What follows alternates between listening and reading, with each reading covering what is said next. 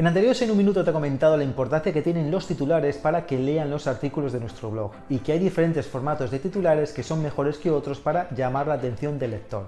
El primero que funciona muy bien es el titular con lista y que según un estudio de más de 100.000 titulares con número, los que tenían un 10 en el titular obtienen el mejor rendimiento y los que tienen un 2 el peor. El segundo formato que mejor desempeño tiene son los titulares que son una pregunta. Con un titular que sea una pregunta conseguimos despertar el interés y llamar la atención del lector para que haga clic en el enlace. Además, cuando buscamos algo en Google, lo que solemos hacer es una pregunta. Algunos ejemplos de este formato. ¿Cuál es la edad de Pau? Cuál es la extensión correcta de un post de un blog, debemos hacer la declaración de la renta si tenemos dos pagadores.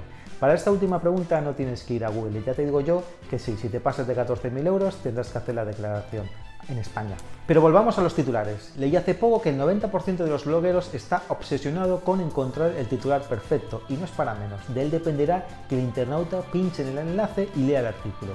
Hay quien recomienda pasarse la mitad del tiempo que uno tarda en escribir un post o un email en crear el título o el asunto del correo. ¿Exagerado?